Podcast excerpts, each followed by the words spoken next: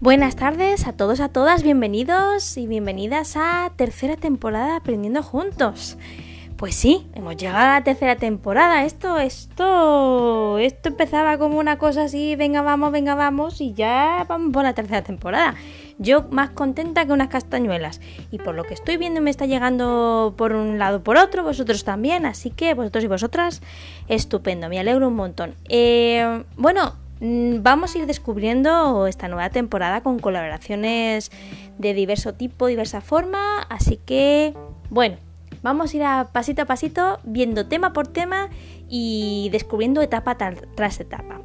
Eh, ya os aviso que el tema de hoy va a abarcar un poquito más de tiempo, pero bueno, me vais a permitir que como es el primero de la tercera temporada, para celebrarlo, pues aumentamos el tiempo un poquito para estar más tiempo juntos y juntas en, este lunes, que empezamos mes, semana, temporada, de todo, de todo. Así que muy contenta, muy agradecida, muy motivada y pues la verdad que, que no puedo decir menos, sino todo más, plus, plus, bip, bip, top, top, a tope de este proyecto gracias a vosotros que lo seguís, que lo compartís, que lo escucháis y que me retroalimentáis positivamente con temas, sugerencias y con muchas aportaciones, opiniones muy constructivas. Así que empezamos, coge aire, escucha activa, open mind, open corazón y a por ello.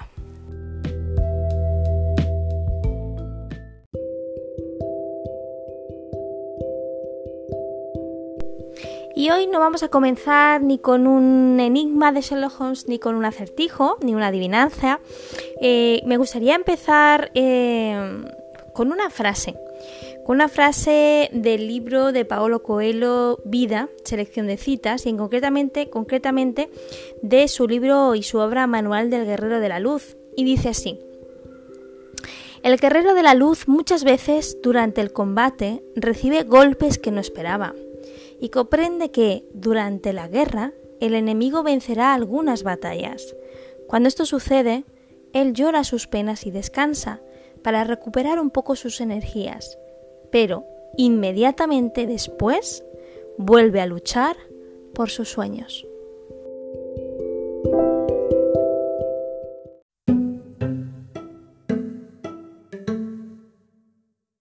Bien, pues vamos a empezar con el tema de esta tarde. Como sabéis, a mí me gusta introducirlo de alguna manera sin deciros claramente cuál es el tema eh, o la palabra clave para que vosotros podáis deducir, pensar, reflexionar, que eso está muy bien, pero sí lo que os puedo decir es que voy a empezar con un, con un cuento, porque ya sabéis que a mí los cuentos me gustan mucho como elemento introductorio y como elemento de resumen y como forma de enseñanza es un cuento para todas las edades, ¿vale? No os voy a decir el nombre porque es que si no, ya sabéis de qué vamos a hablar hoy. Así que vamos a mantener un poquito el suspense. Y dice así, érase una vez un pueblecito completamente rodeado de árboles. Los vecinos estaban acostumbrados a salir desde sus casas y sortear la multitud de árboles que lo llenaban todo.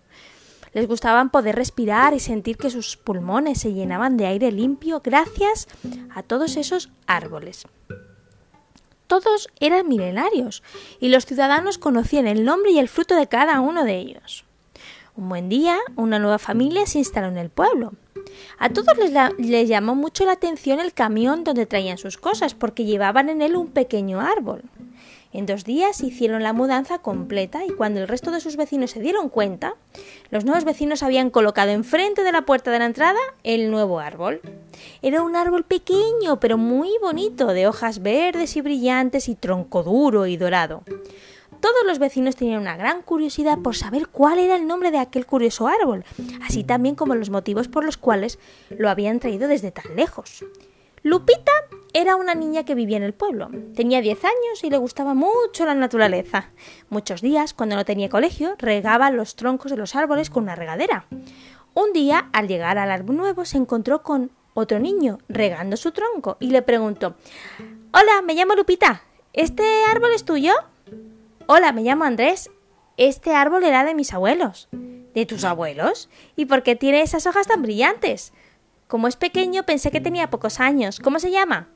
Es el árbol de la sinceridad y se, se mantiene así porque mis padres me han enseñado cómo cuidarlo. Ah, ¿sabes? A mí también me gustan mucho los árboles. ¿Podría cuidarlo contigo? Eso no lo decido yo. Lo tiene que decir el árbol. ¿El árbol? ¿Y qué tiene que hacer? ¿Qué tengo que hacer yo? Nada, simplemente seguir siendo tú, Lupita. El niño se despidió y se fue corriendo para el interior de su casa. Lupita se sintió muy intrigada y decidió ir todos los días a visitar el árbol.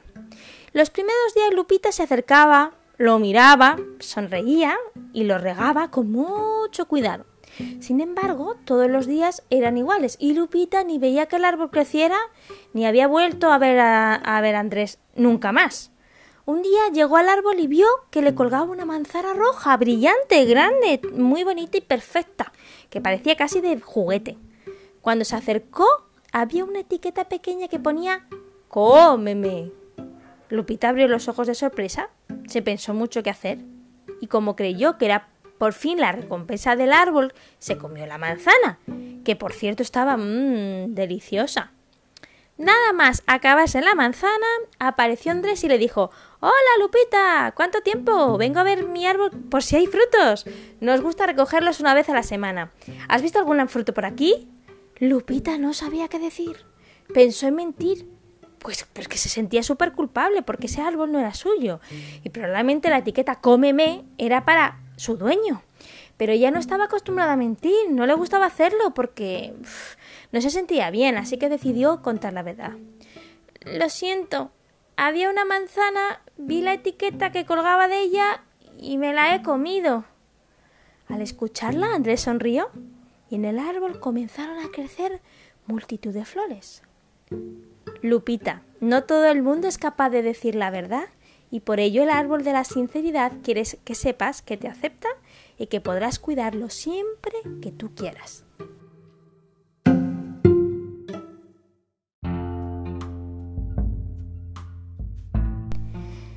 Bueno, pues el cuento de Lupita espectacular y muy ejemplificador, como introducción maravillosa. Sí, vamos a, tratar el tema de la sinceridad, pero no. No vamos a hacer una disertación sobre qué es la verdad, quién tiene la verdad, qué es la verdad absoluta, etcétera. No. Nos vamos a, centrar en la sinceridad y en un término que a veces se confunde, pero que es necesario diferenciar. A ver si lo digo bien, porque ya lo he practicado, pero se me traba la lengua. Es sinceridad y sincericidio. Lo digo así despacito porque mm, me invento términos, no sé, este término me invento así una cosa alternativa, ¿vale? Eh, vamos a hablar sobre ello. Eh, está escrito por una psicóloga, Adriana Díez, en el blog lamentesmaravillosa.com y es importante. Es importante que diferenciemos estos temas y estos términos porque a veces sin querer los mezclamos y al final eh, la conclusión y la repercusión es bastante poco productiva, ¿no? como llevamos muchos podcasts con muchas herramientas para nuestro kit de crecimiento, de autoconocimiento, de desarrollo, de inteligencia emocional, pues este término, el sincericidio, no podía faltar para identificarlo, definirlo y saber muy bien en qué momento estamos haciendo una cosa o la otra. Y dice, el sincericidio es el exceso de la honestidad, es llevar al máximo al extremo, una verdad sin filtros hasta el punto de hacer daño a los demás. Pregunta, ¿es bueno decir siempre toda la verdad? ¿Se valora realmente la sinceridad de las personas? Cuando hablamos de sinceridad y cuando lo hacemos de sincericidio, hablar del segundo significa decir la verdad sin prudencia, sin límites, sin tener en cuenta lo que siente o desea el otro. En definitiva, se podría decir que la sinceridad aplicada sin inteligencia puede ocasionar daños innecesarios. Lo mejor sería utilizar la verdad para ayudar y la sinceridad para construir, pero nunca para derruir o derribar a otros. Tengamos en cuenta que la verdad es un arma muy poderosa que no debe caer y carecer de empatía e inteligencia social. Por otro lado, puede que cuando hagamos uso del sincericidio utilicemos la verdad sin tener en cuenta al otro, sin respetar su persona. Hay quien lo hace solo para desahogarse, expresando realidades objetivas que dañan en momentos que no son adecuados. Entonces, para no herir, ¿hay que mentir? La explicación no es tan sencilla como decir la verdad o mentir. A veces una verdad no va a servir para nada o va a empeorar la situación. Lo que mejor podemos hacer será comunicar aquello que queremos decir pero con sensibilidad, encontrando el momento y el contexto adecuado o buscando la mejor forma de hacerlo. Según George Sand, lo verdadero es sencillo, pero solemos llegar a ello por el camino más complicado. La mentira y el buen uso de la verdad. Un estudio publicado en la revista Nature Neuroscience demostró que cuando mentimos, la amígdala, el área que trabaja en nuestro cerebro cuando realizamos esta acción, va disminuyendo su actividad a medida que decimos mentiras. Es decir, que se desensibiliza ante la repetición de esta acción. Con esto podemos concluir que al mentir hacemos que nuestro cerebro se relaje y se acostumbre a no decir la verdad. Sin embargo, nuestra función está no en mentir, sino en aprender a seleccionar y transmitir la verdad. Nuestras relaciones sociales no van a resistir demasiado si no le ponemos ciertos filtros a lo que comunicamos, con independencia de que el mensaje que transmitimos se ampare o no en la realidad. Como hemos señalado, el sincericidio no nos proporciona mejores habilidades, ni mejora nuestra autoestima, ni nos ayuda a mejorar nuestras relaciones sociales. Lo que sí nos ayuda es la sensibilidad. Ciertas verdades hay que transmitirlas con la delicadeza con la que se posa una pluma. Otras hay que guardarlas hasta que llegue el momento oportuno. Otras no compartirlas nunca porque no son de mayor interés y con otras hay que hacer una comunicación gradual de manera que la persona tenga tiempo para asimilarla. Quienes saben expresar lo que sienten sin dañar son los verdaderos héroes, aquellos que se toman tiempo para medir sus palabras y hacer que con sus acciones o su lenguaje se genere un mejor entorno o a las personas que les rodean, o sea, que me genere mejoras en ella. ¿Es bueno decir siempre la verdad o es sincericidio? La psicóloga Claudia Castro Campos realizó un estudio cognitivo sobre la mentira y afirmó que a lo largo del día decimos como mínimo una o dos mentiras. Algunas son grandes, otras son pequeñas, pero las utilizamos para transformar la realidad más a nuestro favor. Conocemos el dicho de que los borrachos y los niños nunca mienten. Esto ocurre cuando nuestros sistemas cerebrales de censura e inhibición quedan relajados, al estar ebrios o cuando aún somos muy jóvenes. Los pequeños no funcionan del todo como en los adultos, están formándose, pero nuestra capacidad cerebral y la sociedad nos preparan para ocultar la verdad o maquillarla con la intención de controlar su impacto. Según Carmen Terrasa, lo que debería prevalecer, prevalecer no es tanto ser el 100% sincero, sino no decir nunca lo contrario de lo que pensamos. Quienes tienen buenas habilidades sociales son quienes saben ser sinceros, pero sin hacer daño. No se trata de mentir, sino de transmitir la información de forma adecuada. No se trata tampoco de ser la persona más sincera del mundo, sino el que mejor comunica la verdad. Lo mejor es mantenernos fieles a nosotros mismos sin olvidar el daño que podemos hacer a los demás. La verdad, transmitida con inteligencia y motivada por la buena intención, siempre será productiva. Este es sin duda un arte que no todos saben dominar. Ahora bien, si hacemos uso de la inteligencia emocional, encontraremos esa base desde la cual vertebrar nuestro comportamiento y relaciones sociales. Trabajemos en ello a diario.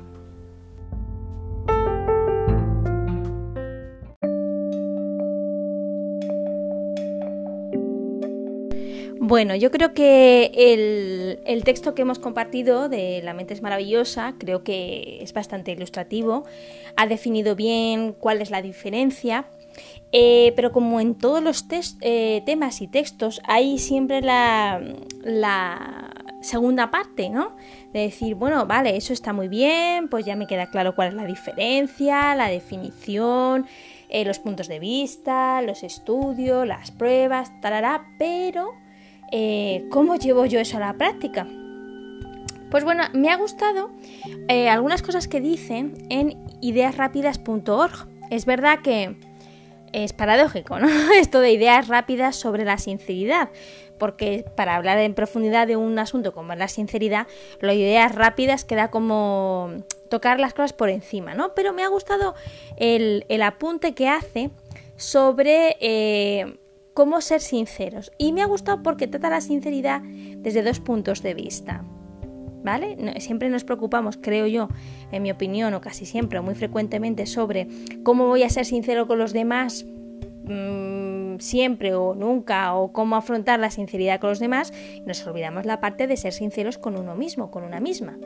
Y yo creo que, la, que el como todo en inteligencia emocional y en psicología y en comportamiento y en educación y aprendizaje, generalmente siempre uno parte o debe partir de los conceptos aplicados y practicados y habilitados en uno mismo para poder mm, saber y entender con empatía lo que puede significar hacerlo o no hacerlo con respecto a los demás. Entonces, este, este blog pues habla sobre eso, que es la sinceridad, que ya lo hemos visto, no vamos a ahondar ahí, y sinceridad con uno mismo y sinceridad con los demás.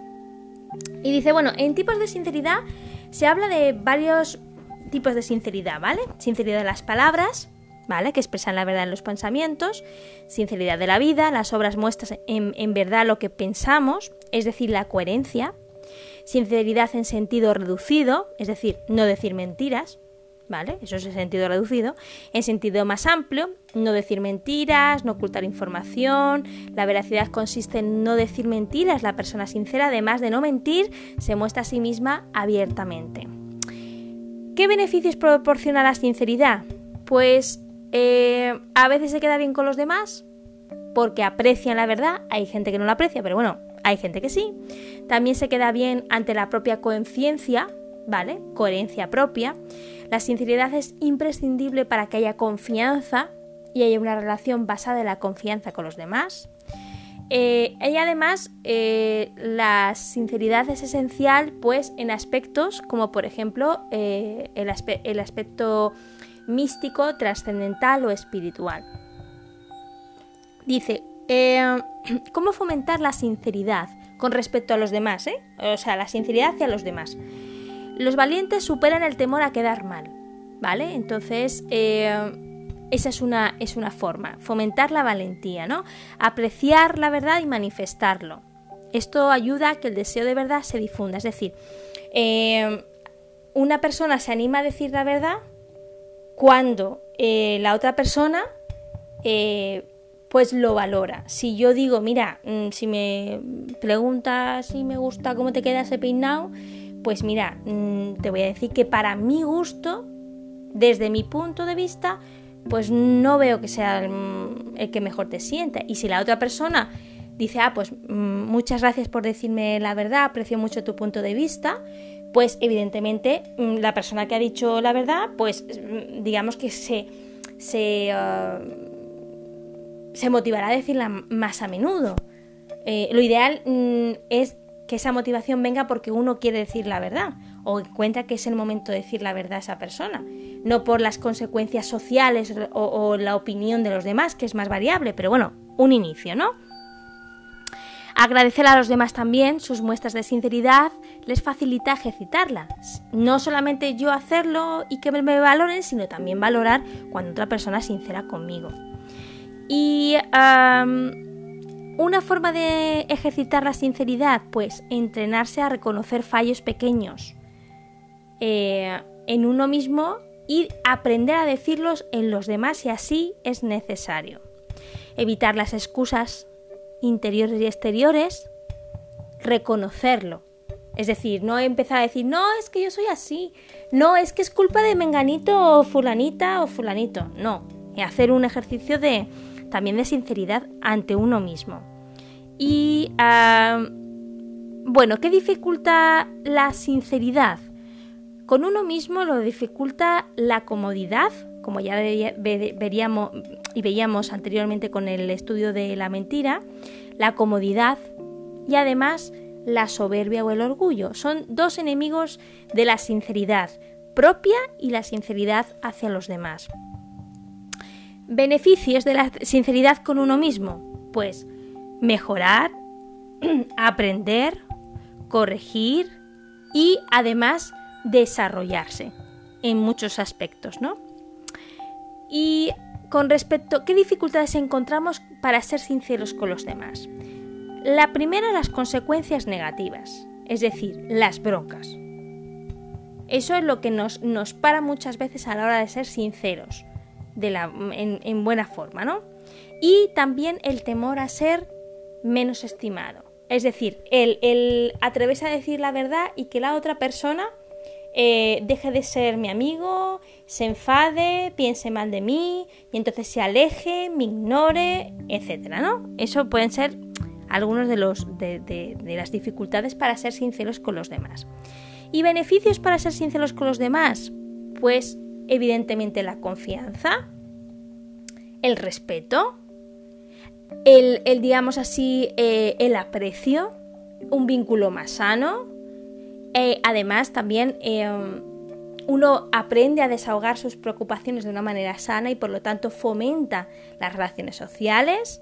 Y además pues aprende a aceptar consejos, ánimos, sugerencias y opiniones de los demás de una manera sana.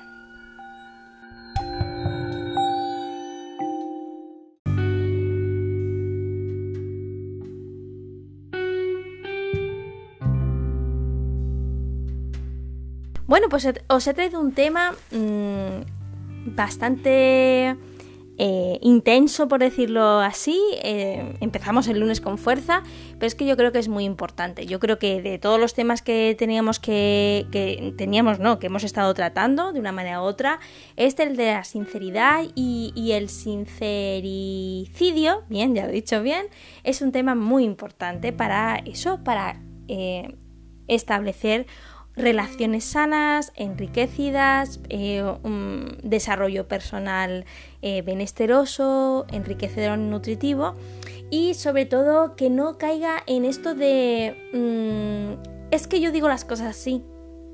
Bueno, sí, no, sí, sí, está muy bien. Si esto no va con el tema de si opinar o no opinar, o más opinar o no opinar, ¿no? Eso, la opinión es otro tema. Pero lo que sí me gustaría resaltar de la sinceridad en diferencia o diferenciándolo eh, con respecto al sincericidio es el hecho de que mm, decir la verdad conlleva una responsabilidad y conlleva una responsabilidad para quien lo hace y quien lo recibe.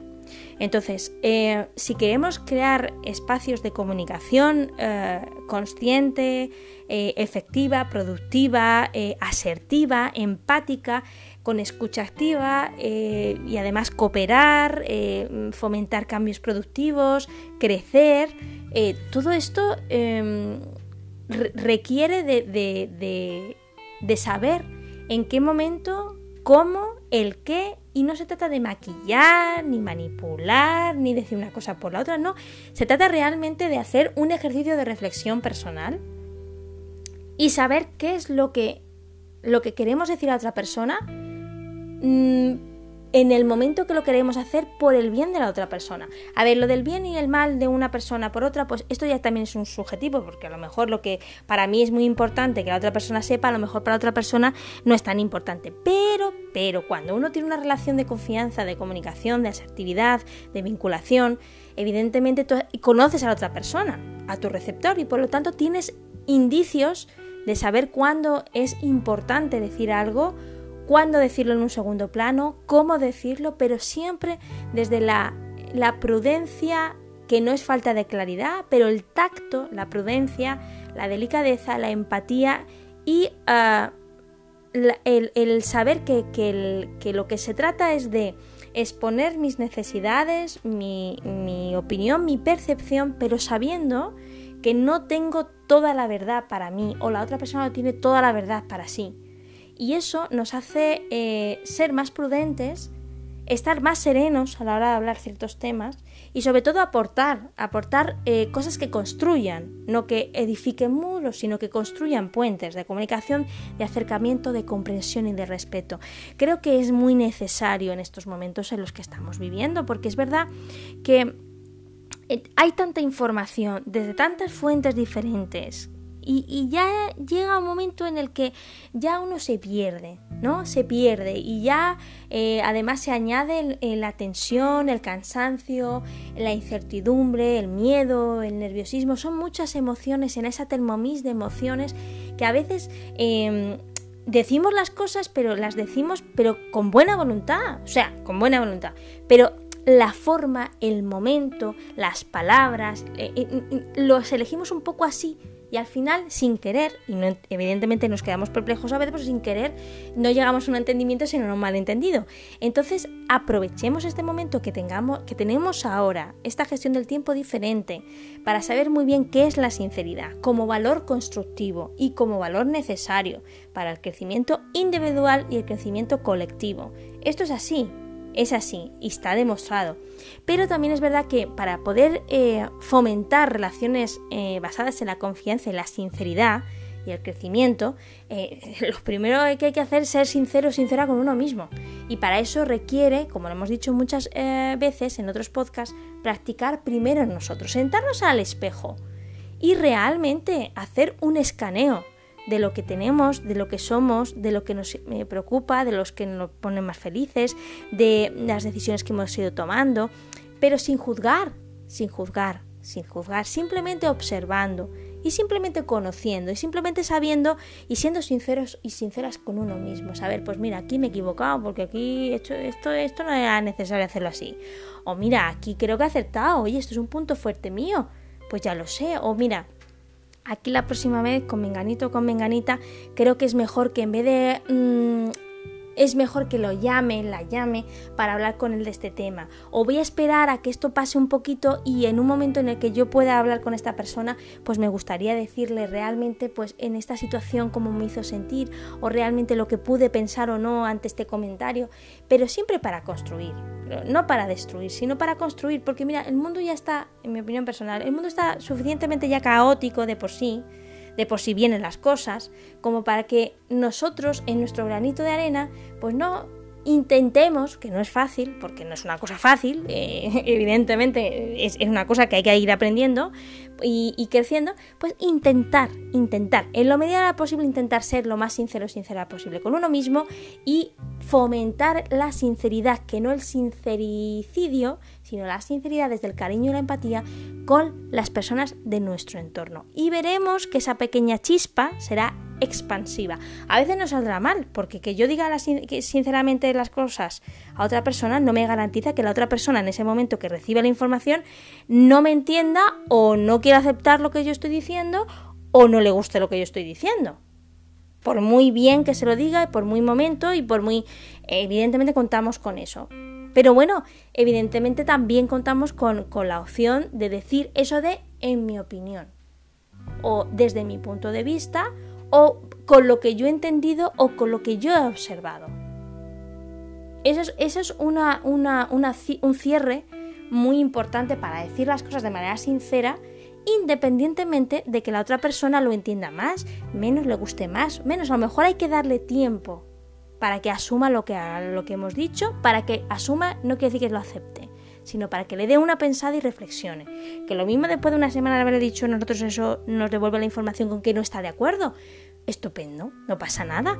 Pero ahí se ha creado un, vínculo, una comunicación y una confianza que a lo mejor, habiendo hecho un sincericidio, hubiéramos eh, perdido esa buena oportunidad. Así que te animo a que le des una pensadita y vamos a reflexionar sobre este tema. Así que bueno, me he excedido un poquito, pero como es el primero de, la tercera temporada, me he permitido ese lujo. Me, perdonáis ya, mañana será más cortito, pero hoy el tema lo requería así.